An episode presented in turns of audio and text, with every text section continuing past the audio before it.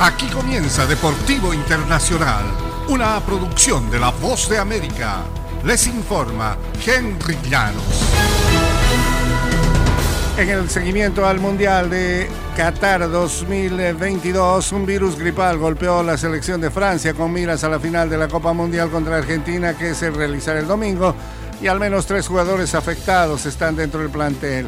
El técnico Didier Deschamps confirmó que dos jugadores que padecen síntomas son el zaguero Deyot Upamecano y el volante Adrien Rabiot, quienes debieron ser aislados del resto del grupo esta semana. Ambos no actuaron en la victoria de Francia por 2-0 en su semifinal ante Marruecos.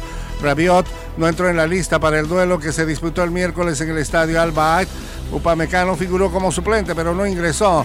Champ dijo que Upamecano seguía recuperándose tras tres difíciles días desde que disputó el partido de cuartos de final contra Inglaterra.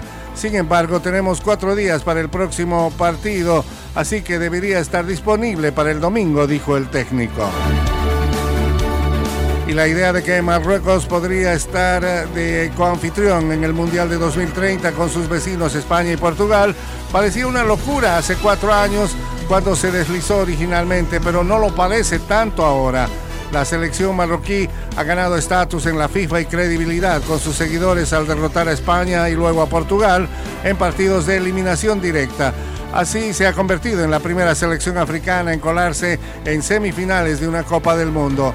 Hay buenas perspectivas a mediano plazo con una selección que tiene cimientos sólidos.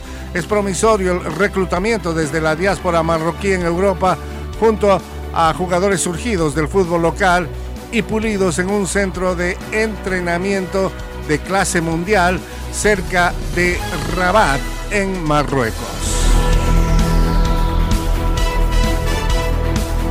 Y Hendrik eh, considera que incorporarse al Real Madrid será un sueño hecho realidad.